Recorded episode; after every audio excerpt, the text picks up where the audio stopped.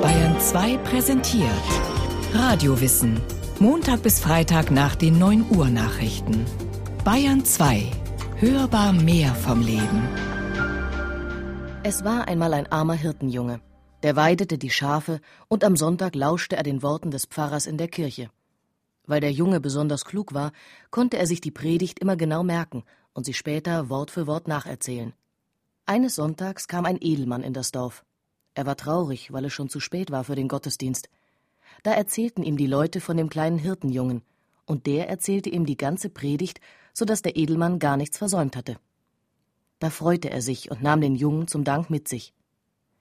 Der Hirtenjunge, der bis dahin immer nur auf der Weide bei den Schafen gewesen war, durfte nun in die Schule gehen und auf die Universität.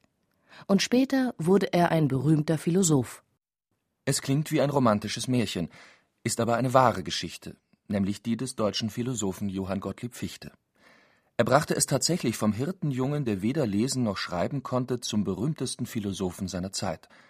Auf dem Höhepunkt seines Erfolges, gegen Ende des 18. Jahrhunderts, war Fichte angesehener als Immanuel Kant und sogar populärer als etwa Goethe oder Schiller. Aber erst später, als sein Stern schon wieder gesunken war, erkannte er seine eigentliche Bestimmung und die des Menschen überhaupt. Johann Gottlieb Fichte lebte in der Epoche der Romantik, war selbst aber kein Romantiker, sondern ein ausgesprochener Vernunftmensch. Er gilt als der Begründer des sogenannten deutschen Idealismus, zu dessen führenden Vertretern auch die Philosophen Schelling und Hegel zählten. In Fortführung der Aufklärung setzte der deutsche Idealismus ganz auf Vernunft und Geist – und dies nicht nur als Instrument der Erkenntnis, sondern als beherrschendes Prinzip der Welt. Trotz dieser Fixierung auf die Vernunft und nicht auf das Gefühl war Fichte der philosophische Held vieler früher Romantiker. Friedrich Hölderlin, Novalis und die Gebrüder Schlegel etwa zählten zu seinen Hörern und Schülern. Einen Mann von solcher Tiefe und Energie des Geistes kenne ich sonst nicht, schrieb Hölderlin über Fichte. Und Friedrich Schlegel sprach Fichtes Philosophie schlichtweg eine ähnliche Bedeutung zu wie der Französischen Revolution. Was Dichter und Denker damals gleichermaßen begeisterte, war die Kühnheit von Fichtes Philosophie, die das überkommene Weltbild der Menschen auf den Kopf zu stellen schien.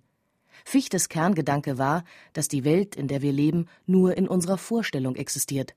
Ohne uns gäbe es sie gar nicht. Der Mensch also ist es, der die Welt aus sich heraus erschafft. Er ist ihr Schöpfer. Natürlich stieß eine derart radikale Theorie nicht nur auf begeisterte Zustimmung, sondern auf ebenso heftige Kritik. Fichte war denn auch nicht nur der berühmteste Philosoph seiner Zeit, sondern auch der umstrittenste. Keiner wird wie er missverstanden und gehasst werden, schrieb Novalis nicht ohne Grund. Widerstand kam von der Kirche wegen der Umkehr des Schöpfungsgedankens und auch von Seiten der Obrigkeit wegen des Freiheits- und Selbstbestimmungsimpulses, der von diesem Denken ausging. Aber auch der gesunde Menschenverstand revoltiert gegen eine solche Provokation. Schließlich leben wir doch in der Welt, wirken in ihr, nehmen sie wahr und werden vielfältig von ihr beeinflusst. Und das alles soll nur unserer Vorstellung entspringen? So meinte denn auch nicht nur der englische Philosoph Bertrand Russell, Fichtes Denken grenze schon an Wahnsinn. Vielleicht ist es so, dass in Fichtes Philosophie für einen epochalen Moment spürbar wurde, wozu der menschliche Geist fähig sein kann – vielleicht aber auch, wo er an seine Grenzen stößt oder sich selbst überfordert. All dies war noch weit entfernt, als Johann Gottlieb Fichte am 19. Mai 1762 in dem Dorf Rammenau in der Oberlausitz geboren wurde, als ältestes von zehn Kindern eines armen Handwerkers. Mit neun Jahren wurde er von dem Edelmann Ernst Haubold von Miltitz tatsächlich sozusagen auf der Weide entdeckt und von da an gefördert. Fichte besuchte das angesehene Gymnasium in Schulpforta und studierte später Theologie in Jena, Wittenberg und Leipzig. Als sein Gönner starb, musste Fichte sein Studium aber abbrechen. Er verdingte sich als Hauslehrer bei einer Familie in Zürich. Hier machte sich nun erstmals ein Charakterzug Fichtes bemerkbar, der ihm in seinem Leben noch öfter Schwierigkeiten bereiten sollte. Fichte war starrsinnig und rechthaberisch. Lieber mutig zugrunde gehen als nachgeben, lautete sein Wahlspruch. Eine Einstellung, die für die Durchsetzung revolutionärer neuer Theorien durchaus hilfreich sein kann, aber im täglichen Umgang mit anderen Menschen doch eher hinderlich ist. So auch bei Fichtes Familie in Zürich. Fichte führte dort nämlich über die Eltern seiner Zöglinge ein Tagebuch der auffallendsten Erziehungsfehler, wie er es nannte. Diese Aufzeichnungen trug er den Eltern allwöchentlich vor. Das gefiel ihnen nicht. Fichte ließ sich aber nicht davon abbringen. Eher, so sagte er, wolle er das Haus verlassen. Für diese Lösung entschieden sich die Eltern dann auch, und Fichte musste gehen. In einem Brief an seinen Bruder meinte er dazu später, er habe es in Zürich von Anfang an mit äußerst starrköpfigen Menschen zu tun gehabt. Fichte kehrte 1790 zurück nach Leipzig. Dort lernte er die Philosophie Kants kennen, die seinem Leben eine neue Richtung gab und ihn selbst zum Philosophen machte. Was Fichte vor allem faszinierte, waren Kants Überlegungen zur Freiheit des Menschen, die Kant aus unserem Gewissen ableitet. Denn das Gewissen fordert uns kategorisch auf, immer und überall moralisch zu handeln. Dies aber setzt voraus, dass wir unseren natürlichen Trieben und Neigungen nicht unterworfen sind, sondern uns auch gegen sie entscheiden können, also innerlich frei sein müssen. Die damals vorherrschende Meinung war anders, nämlich dass der Mensch nicht frei sein könne, sondern den Naturgesetzen unterworfen sei. Fichte war dieser Meinung bis dahin gefolgt, aber widerwillig, weil dies seinen intuitiven, moralischen und religiösen Überzeugungen widersprach. Kants Philosophie hatte für ihn also auch existenziell befreiende Wirkung. Später bezeichnete er diese Tage der Kant-Lektüre in Leipzig denn auch als die glücklichste Zeit, die er je erlebt habe. Innerhalb kurzer Zeit verfasste Fichte nun eine eigene Abhandlung mit dem Titel Versuch einer Kritik aller Offenbarung Darin legte er dar, dass Offenbarung, also das, was in der Bibel steht, nicht die eigentliche Wurzel der Religion ist, sondern die Religion erwächst aus der Moral. Aber die Offenbarung kann helfen, die tatsächliche Moralität der Menschen zu stärken. Dies war Philosophie ganz im Geiste Kants. So hielt man denn auch zunächst Kant für den Verfasser, als das Buch 1792 anonym veröffentlicht wurde. Kant stellte dies aber schnell richtig, und damit war Fichte schlagartig berühmt als der neue junge Philosoph, der ein Werk verfasst hatte, das eines Kants würdig war. Schon kurze Zeit später bekam Fichte eine Philosophieprofessur in Jena angeboten, von keinem geringeren als Johann Wolfgang von Goethe, der damals nicht nur Dichter war, sondern auch so etwas wie der Kultusminister des Herzogtums Sachsen-Weimar-Eisenach. Fichte nahm den Ruf an. 1794 kam er nach Jena. Ich habe große, glühende Projekte, sagte er damals. Das war nicht zu viel versprochen. Noch im selben Jahr 1794 veröffentlichte Fichte ein Werk mit dem Titel Die Grundlage der gesamten Wissenschaftslehre.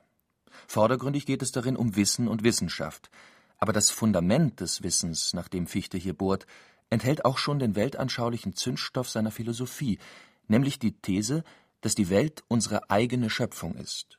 Ausgangspunkt von Fichtes Überlegungen ist die Philosophie Immanuel Kants. Kant hatte gezeigt, dass wir die Welt um uns herum nicht so erkennen, wie sie an sich ist, sondern so, wie sie uns erscheint. Denn unsere Erkenntniswerkzeuge, also unsere Sinne und unser Verstand, geben die Eindrücke von außen nicht eins zu eins wieder, sondern verpassen ihnen immer gleich eine bestimmte Form. Zum Beispiel ordnen sie alle Wahrnehmungen nach Raum und Zeit. Dass wir alle Dinge der Welt in Raum und Zeit wahrnehmen, also etwa nebeneinander oder übereinander und gleichzeitig oder nacheinander, liegt also nicht an den Dingen selbst, sondern an diesem Ordnungssystem, das wir ihnen überstülpen. Man kann also sagen, so Immanuel Kant, dass der Stoff oder das Material unserer Welterkenntnis uns zwar von außen zugetragen wird, dass wir die Form dieser Welterkenntnis aber selbst gestalten. Und daraus folgt, dass wir die Welt, in der wir leben, zum Teil selbst hervorbringen. Man nannte diese Entdeckung Kants die kopernikanische Wende in der Erkenntnisphilosophie.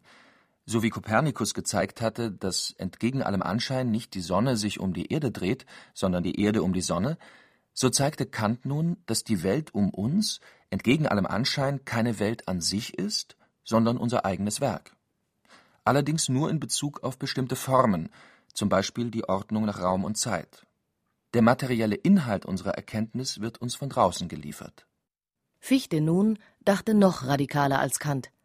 Maßgeblich dafür war der Gedanke, der ihn schon bei seiner Kant-Lektüre in Leipzig so fasziniert und überhaupt zum Philosophieren gebracht hatte, nämlich die Freiheit des Menschen. Wenn der Mensch frei ist, so argumentiert Fichte nun, dann muss dies umfassend gelten. Also nicht nur für unser Handeln, sondern auch für unser Erkennen. Denn Freiheit ist unteilbar. Dann aber darf unsere Erkenntnis nicht abhängig sein von irgendetwas anderem, etwa einem Stoff, der von außen kommt sonst wäre sie nicht unabhängig und damit nicht frei. Also, so schlussfolgert Fichte weiter, müssen wir konsequenterweise annehmen, dass unsere Erkenntnis der Welt ganz aus uns selbst heraus erfolgt. Das heißt, nicht nur der Form nach, wie bei Kant, sondern auch in Bezug auf Inhalt und Stoff. Dies wiederum bedeutet, dass wir die Welt, die wir wahrnehmen und in der wir leben, nicht nur teilweise selbst hervorbringen, sondern voll und ganz. Denn nur etwas, das wir erkennen, kann für uns existieren. So kommt es zu Fichtes revolutionärer Theorie von der Welterschaffung durch den Menschen. Wie dieses Erkennen und Erschaffen der Welt durch uns im Einzelnen zu denken ist, legt Fichte in seiner Grundlage der gesamten Wissenschaftslehre ausführlich dar. Er zeigt dort, wie das Ich, also der Mensch, sich zunächst seiner selbst bewusst wird und sich dadurch selbst setzt, wie Fichte sagt. Daraus erwächst dann auch das Bewusstsein all dessen, was das Ich nicht ist. Fichte bezeichnet dies konsequenterweise als Nicht-Ich und meint damit alles andere in der Welt außer dem Menschen. Das Ich setzt also zunächst sich selbst und dann alles andere. So baut sich unsere Erkenntnis der Welt auf und damit die Welt selbst. Man könnte einwenden, dass auf diese Weise aber doch nicht die Welt geschaffen wird, sondern immer nur unsere eigene. Dem würde Fichte vermutlich auch zustimmen. Aber unsere Welt ist für uns auch die Welt. Wir haben keine andere. Fichte schließt nicht aus, dass es auch Dinge oder gar Welten außerhalb unserer Vorstellung oder unseres Erkenntnisvermögens geben könnte, aber von denen wissen wir nichts. Man kann nachempfinden, dass diese neue Schöpfungskonzeption Fichtes gerade Dichter und Künstler ansprechen musste. Künstler schaffen in gewisser Weise ebenfalls eigene Welten. Bei Fichte fanden sie nun eine philosophische Grundlegung vor, die diesem kreativen Prozess ungeahnte Realität zusprach. Ich erschaffe nicht nur meine poetische oder malerische Welt, sondern meine Welt schlechthin. Kein Wunder also, dass Fichtes Philosophie damals helle Begeisterung auslöste, vor allem bei Dichtern und Denkern, aber nicht nur dort. Trotz seines großen Erfolgs geriet Fichte aber in Jena schon bald in Schwierigkeiten. Ursache war wieder sein unglückliches Temperament. Sein ungeschicktes und ruppiges Verhalten brachte viele Studenten gegen ihn auf, auch diejenigen, die ihn anfänglich begeistert begrüßt hatten. Der Unmut wurde so stark, dass schließlich sogar die Fenster von Fichtes Haus eingeworfen wurden. Goethe, Fichtes Vorgesetzter, kommentierte diese Vorkommnisse mit feiner Ironie. In einem Brief an Fichte schrieb er Sie haben also das Ich in großer Verlegenheit gesehen. Und freilich ist es von den Nicht-Ichs, die man doch gesetzt hat, sehr unhöflich, durch die Scheiben zu fliegen. Es geht ihm aber wie dem Schöpfer und Erhalter aller Dinge, der, wie uns die Theologen sagen, auch mit seinen Kreaturen nicht fertig werden kann. Gravierender war der Vorwurf der Gottesleugnung, der gegen Fichte erhoben wurde. Aber auch dieser sogenannte Atheismusstreit hätte vermutlich gütlich beigelegt werden können, wenn Fichte nicht so halsstarrig gewesen wäre. So führte sein Wahlspruch „Lieber mutig zugrunde gehen als nachgeben“ wieder einmal zur Entlassung. Im Jahre 1799 musste Fichte seinen Lehrstuhl in Jena aufgeben. Damit begann auch sein philosophischer Stern zu sinken. Fichte ging nach Berlin. 1808 erregten seine Reden an die deutsche Nation nochmals Aufsehen. Darin forderte er das deutsche Volk zu sittlicher Erneuerung und indirekt zum Widerstand gegen Napoleon auf unter den Augen und Ohren der französischen Besatzer. Aber seine Gedanken erzielten nicht mehr die Wirkung wie in den frühen Jahren in Jena. Als 1813 der Befreiungskrieg gegen Napoleon begann, meldete sich Fichte freiwillig zum Militärdienst. Er wurde aber nicht genommen. Seine Frau Johanna hingegen, die er 1793 geheiratet hatte, kam als Lazaretthelferin zum Einsatz. Bei dieser Tätigkeit zog sie sich eine schwere Infektion zu, mit der sie auch ihren Mann ansteckte. Vermutlich handelte es sich um Typhus. Fichtes Frau wurde wieder gesund, er selbst nicht. Am 29. Januar 1814 starb Johann Gottlieb Fichte im Alter von nur 51 Jahren in Berlin. In den Jahren nach dem unfreiwilligen Abschied aus Jena war Fichte ein anderer geworden. Der Bruch in seiner Karriere, an dem er, wie er nun einsah, auch selbst Mitschuld hatte, zeigte Auswirkungen auch auf Fichtes Innenleben. Der bisher beinharte Rationalist achtete nun auch auf so etwas wie die Bewegung des Herzens und die Herzensstimmung, wie er in einem Brief an seine Frau schrieb. Auch sein philosophisches Interesse erhielt einen neuen Akzent. Damit bewahrheitete sich sein wahrscheinlich berühmtester Ausspruch auch an ihm selbst. Fichte hatte 1797 geschrieben: Was für eine Philosophie man wählt, hängt davon ab, was man für ein Mensch ist. Denn ein philosophisches System ist nicht ein toter Hausrat, den man ablegen oder annehmen könnte, wie es uns beliebte, sondern es ist beseelt durch die Seele des Menschen, der es hat. Fichte hatte sich menschlich verändert, und dies zeigte sich auch in seiner Philosophie. Es ging ihm nun nicht mehr in erster Linie um Wissen und Wissenschaft, sondern um Moral und Religion. Im Grunde stellte Fichte die Sinnfrage: Wozu sind wir eigentlich da? Fichtes Wandlung kommt vor allem in seiner Schrift Die Bestimmung des Menschen zum Ausdruck, die im Jahr 1800 veröffentlicht wurde. Darin wendet er sich nicht an andere Philosophen oder Wissenschaftler, sondern an alle Menschen überhaupt. Das Buch ist denn auch keine wissenschaftliche Abhandlung mehr, sondern eher eine schwärmerische Meditation. Fichte steht nach wie vor auf dem Boden seiner Wissenschaftslehre. Aber das reicht ihm nicht mehr. Er spürt das Erfordernis, seine bisherigen Auffassungen zu ergänzen, durch andere Gedanken und auch durch Gefühle. So trägt denn das dritte Kapitel der Bestimmung des Menschen bezeichnenderweise den Titel Glaube. Fichte schreibt dort Ich verlange etwas außer der bloßen Vorstellung Liegendes, das da ist und war und sein wird, wenn auch die Vorstellung nicht wäre, und welchem die Vorstellung lediglich zusieht, ohne es hervorzubringen. Meine Vorstellungen sollen etwas bedeuten. Wenn meinem Wissen nichts außer dem Wissen entspricht, so finde ich mich um mein ganzes Leben betrogen. Fichte ergeht es nun also genauso wie vielen anderen Menschen, die mit seinen idealistischen Überlegungen aus der Wissenschaftslehre konfrontiert werden. Auch wenn sie Fichtes Gedankengang folgen, wünschen sie sich eigentlich, dass es doch auch etwas geben möge, das unabhängig von unserem Wissen ist und nicht sozusagen bloß von uns selbst durch unser Erkennen hervorgebracht wird. Fichte wird denn auch fündig, und zwar im Hineinhorchen in sich selbst. Nicht bloßes Wissen, sondern nach deinem Wissen tun ist deine Bestimmung. So ertönt es laut im Innersten meiner Seele, sobald ich nur einen Augenblick mich sammle und auf mich selber merke. Nicht zum müßigen Beschauen und Betrachten, nein, zum Handeln bist du da. Dein Handeln und allein dein Handeln bestimmt deinen Wert. Gemeint ist das moralische Handeln. Die Stimme, die Fichte hört, ist die Stimme seines Gewissens. Ihrem unbedingten Aufruf zur Moralität zu folgen, darin sieht Fichte nun den Sinn und Zweck seines und unseres Lebens. In dieser Dimension vervollständigt sich sein bisheriger Weltentwurf. Auf die Stimme des Gewissens zu hören, ihr redlich und unbefangen ohne Furcht und Klügelei zu gehorchen, dies ist meine einzige Bestimmung, dies der ganze Zweck meines Daseins. Mein Leben hört auf, ein leeres Spiel ohne Bedeutung zu sein. Es soll schlechthin etwas geschehen. Und dass es geschehe, dazu lediglich bin ich da. Um das zu erkennen, habe ich Verstand. Um es zu vollbringen, Kraft. Die Moral gibt nicht nur unserem irdischen Leben Sinn, sondern führt uns zugleich über unser sinnliches Dasein hinaus. In dem Aufruf unseres Gewissens wird uns bewusst, dass wir nicht nur sinnliche Wesen sind, die den Naturgesetzen unterliegen, sondern darüber hinaus auch Bürger in einem übersinnlichen Reich der Freiheit. Fichte nennt dieses rein geistige Reich die moralische Welt.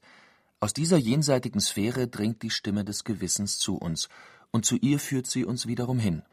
Denn wenn wir unserem Gewissen gehorchen, werden wir selbst ein Teil dieser moralischen Welt.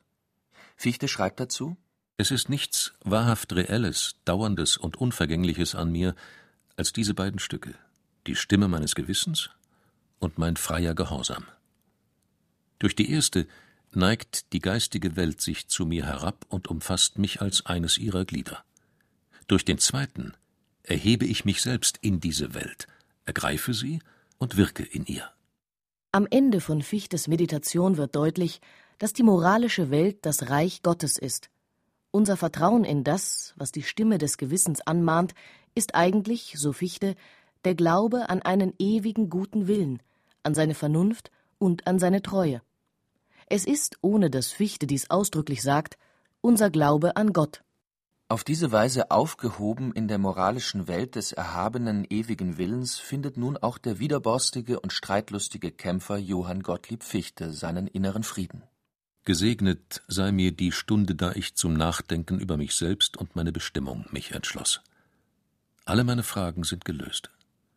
Ich weiß, was ich wissen kann, und ich bin ohne Sorge über das, was ich nicht wissen kann. Ich bin befriedigt. Es ist vollkommene Übereinstimmung und Klarheit in meinem Geiste, und eine neue, herrliche Existenz desselben beginnt. Ein wunderschönes Ende also und ein herrlicher neuer Anfang. Fast wie in einem Märchen der Romantik.